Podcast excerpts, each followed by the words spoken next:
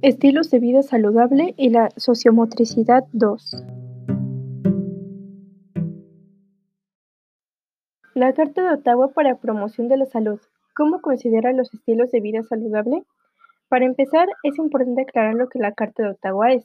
La Carta de Ottawa para la Promoción de la Salud es un documento elaborado por la Organización Mundial de la Salud durante la primera Conferencia Internacional para la Promoción de la Salud, celebrada en Ottawa, Canadá, en 1986.